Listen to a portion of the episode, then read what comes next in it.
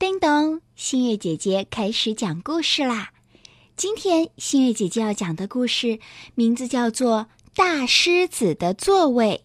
这个故事要特别送给新月姐姐讲故事的小粉丝，正在读大班的黄征浩小朋友。黄征浩小朋友今年五岁了。黄征浩小朋友的妈妈跟新月姐姐说：“嗯，最近我女儿做作业不乖。”所以今天新月姐姐想在这里说几句鼓励黄正浩小朋友的话。新月姐姐希望你能够好好学习，天天向上，练好写字，对将来可是很有帮助的哦。好啦，竖起小耳朵，故事开始啦！大狮子很想改改自己的坏脾气。他听说鹰乐能使脾气变得温柔一点，于是他就去剧院买了一张音乐会的票。到了剧院，大狮子看了看票，一排一座，就找着座位坐下来。哎呀，座位那么小，大狮子坐着很不舒服，他开始有些烦了。坐在第二排中间座位的是袋鼠妈妈和她的宝宝们。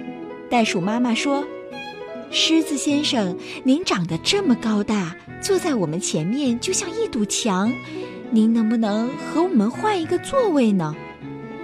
大狮子看了看袋鼠妈妈的座位是第二排，连腿都伸不直，坐着会更加不舒服。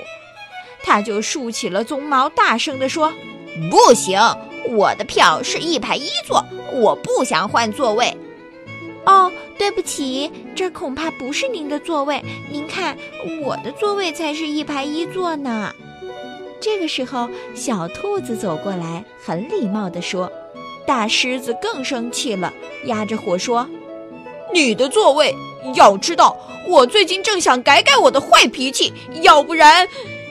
小兔子只好退到边上哭鼻子去了。大象又从后。”面慢悠悠地走了过来。你好，大狮子。这家剧院从来不把前面的座位安排给大动物的，像这样啊，会挡着后面的小动物。不可能，大象先生，我的票的确是一排一座。大狮子边说边把票拿出来递给大象。大象看了看，扬起长鼻子笑了。您再仔细看看，您的座位是楼上一排一座，请您跟我挪步到楼上去吧。大狮子睁大了眼睛，可不是吗？票上写着“自觉上楼，不挡别人”。他竖起的鬃毛慢慢的垂了下来。红着脸找到了楼上的座位，哈哈，楼上的座位又宽又大，这才是自己的座位呢。大狮子坐上去非常舒服，它咧开嘴笑了。这个时候，音乐会开始了。